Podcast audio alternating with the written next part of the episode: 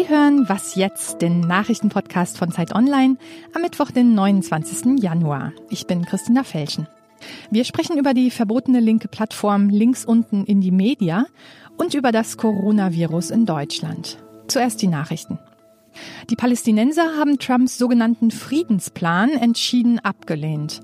Für Palästinenserpräsident Abbas gehört der Plan in den Mülleimer der Geschichte. Er spricht von einer Verschwörung. Trump gesteht den Palästinensern zwar einen eigenen Staat zu, als Hauptstadt ist aber nicht Ostjerusalem, sondern nur ein Vorort vorgesehen. Außerdem müssten die Palästinenser einen großen Teil des Westjordanlands an Israel übergeben. Die Hisbollah-Miliz warnt vor bösen Auswirkungen auf die Region. Die Bundesregierung reagierte zurückhaltend. Außenminister Maas sagte, der US-Vorschlag werfe Fragen auf. Frieden könne nur eine Lösung bringen, die für beide Seiten akzeptabel sei. Im Gegensatz zu den Palästinensern durfte Israel den Plan mitverhandeln. Premier Netanyahu zeigte sich dann auch entsprechend begeistert.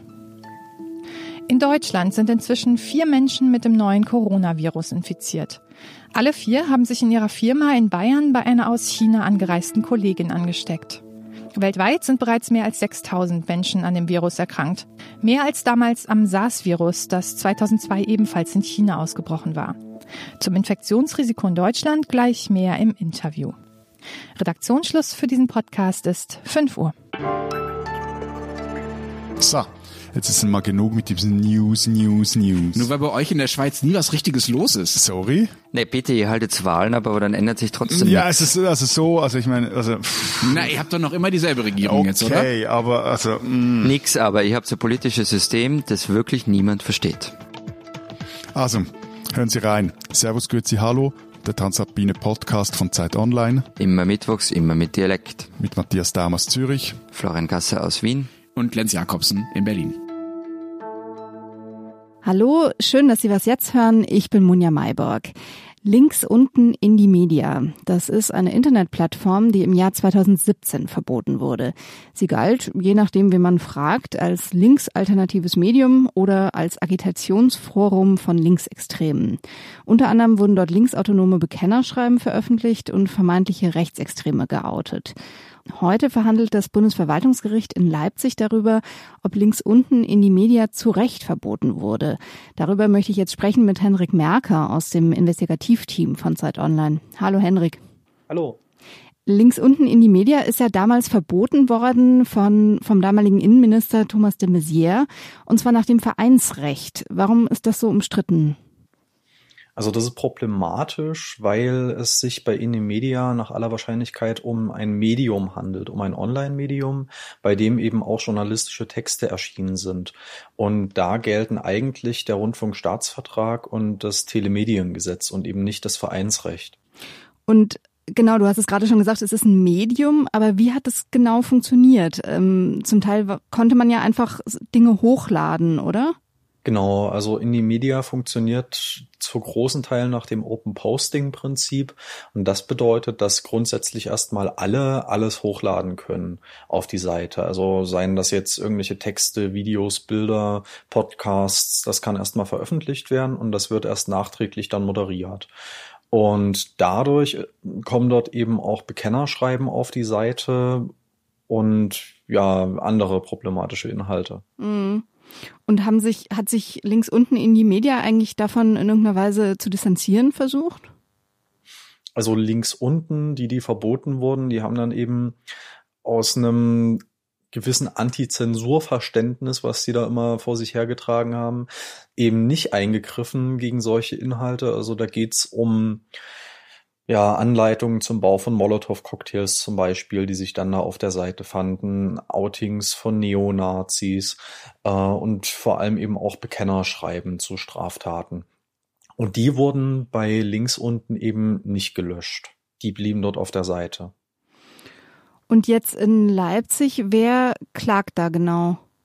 Also vom Bundesverwaltungsgericht, da klagen die Leute, denen das Bundesinnenministerium vorgeworfen hat 2017, dass sie diesen angeblichen Verein gegründet hätten und dass sie eben Mitglieder dieses links unten Vereins seien.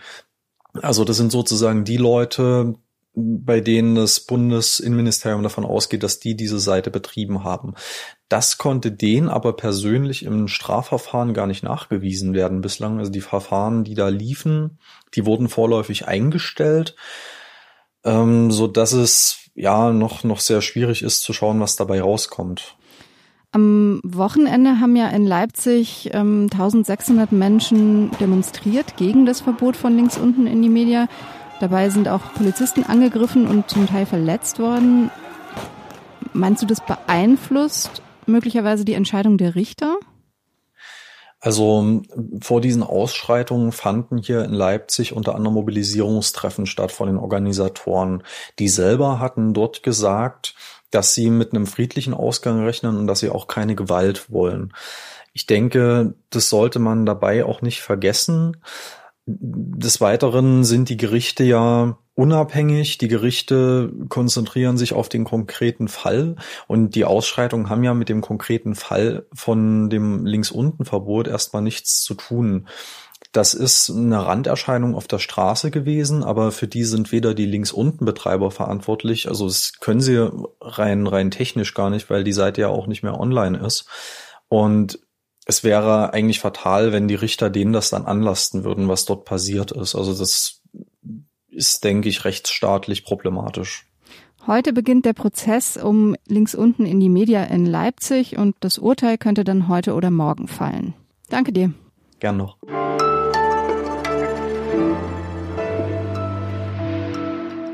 Und sonst so? Wunden nähen lassen, das ist ja nie besonders angenehm. Eine Alternative hat nun der Insektenforscher Justin Schmidt von der University of Arizona vorgeschlagen. Er will nämlich den Job einfach einer bestimmten Wanderameise überlassen. Hält man nämlich mehrere Ameisen vorsichtig an die Wunde heran, dann betrachten sie die Wunde als Gegner und stechen zu. Danach werden die Ameisenkörper entfernt nur die Köpfe mit den Greifwerkzeugen bleiben übrig. Wie Hemdknöpfe halten sie die Wunde zu, bis sie verheilt. Tja, ich glaube, ich gehe doch lieber zum Arzt.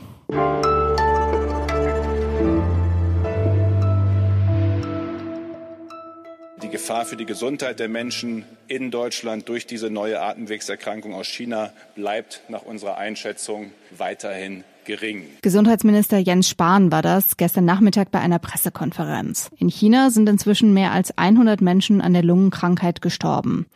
Über die aktuellen Entwicklungen spreche ich jetzt mit Jakob Simmank. Er ist Redakteur im Wissensressort bei Zeit Online, Arzt und zurzeit Dauergast hier im Podcast. Hallo Jakob. Hi wieder. Es gibt ja jetzt immer mehr hat man zumindest den Eindruck, direkte Übertragungen. Also dieser deutsche Infizierte hat sich ja auch angesteckt direkt ähm, von einem anderen Menschen. Was heißt das jetzt für die Verbreitung? Das ist was, was wir seit ein paar Tagen wissen erstmal. Also wir wissen inzwischen auch aus ähm, den ersten wissenschaftlichen Studien, dass der erste Patient, der in einem großen Krankenhaus in Wuhan behandelt wurde, dass der sich gar nicht bei diesem Markt angesteckt hat, von, wovon wir ausgingen, sondern dass der den Virus irgendwo anders her hatte. Ähm, und inzwischen wissen wir auch sehr deutlich, dass der von Mensch zu Mensch übertragen wird, wahrscheinlich über Tröpfcheninfektionen, also so ähnlich wie eine Influenza. Und das heißt natürlich was für, die, für das Virus, ähm, nämlich dass es sich leichter verbreitet, als wenn es jetzt eine tierische Quelle stets geben müsste, an der sich jemand ansteckt. Es ist aber auch nicht ganz verwunderlich, denn die Verwandten des Virus SARS und MERS kommen ursprünglich auch vom Tier, werden dann aber auch von Mensch zu Mensch übertragen. Also mhm. ein Stück weit war es erwartbar. In China tragen ja jetzt alle diese Atemschutzmasken. Ist das sinnvoll? Ja, so richtig beantworten kann ich die Frage nicht. Es schadet bestimmt nicht. Äh, ob es wirklich gut vor einer Infektion schützt, hängt ein bisschen vom Typ der Atemmaske ab, hängt davon ab. Äh, und das wissen wir noch nicht genau, wie groß zum Beispiel die Tröpfchen sein müssen bei der Tröpfcheninfektion und so weiter. In Deutschland fragt man sich ja jetzt vielleicht auch, äh, wie gefährdet man selber ist. Ähm, was sind denn die Anzeichen oder wann sollte man zum Arzt gehen? Ist, glaube ich, ganz wichtig einmal zu sagen, dass wenn man jetzt in die U-Bahn steigt und nach dieser Metallstange greift, dass man jetzt nicht Angst haben muss, irgendwie morgen tot umzufallen. Es gibt diesen einen Fall in Deutschland jetzt und es gibt Fälle, 60 Fälle oder wahrscheinlich inzwischen ein bisschen mehr als 60 Fälle weltweit, die aus China kamen. Aber es gibt sozusagen noch nirgendwo lange Infektionsketten. Und äh, deswegen sollte man jetzt erstmal, glaube ich, ganz ruhig bleiben und auch vor dem Hintergrund, dass wir gar nicht genau wissen, wie schlimm ist das Virus. Also ist es wie eine Grippe oder ist es äh, sogar harmloser? Vielleicht ist es auch schlimmer, wir wissen es nicht genau. Ähm, aber bisher ist alles absolut unter Kontrolle. Und trotzdem, wenn man in China war in den letzten 14 Tagen und hat trockenen Husten, hohes Fieber, dann ruft man beim Arzt an, fährt nicht selber direkt hin, sondern ruft beim Arzt an, sagt ihm, was man hat mit der Reisegeschichte und dann wird der dafür sorgen, dass man untersucht wird, ohne dass man mit allzu vielen Leuten bis dahin in Kontakt kommen muss, also beispielsweise im Wartezimmer. Danke dir. Gerne. Das war's für heute bei Was Jetzt. Morgen gibt's eine neue Folge. Schreiben Sie uns gern bis dahin an wasjetzt.zeit.de. Ich bin Munja Marburg und sage Tschüss.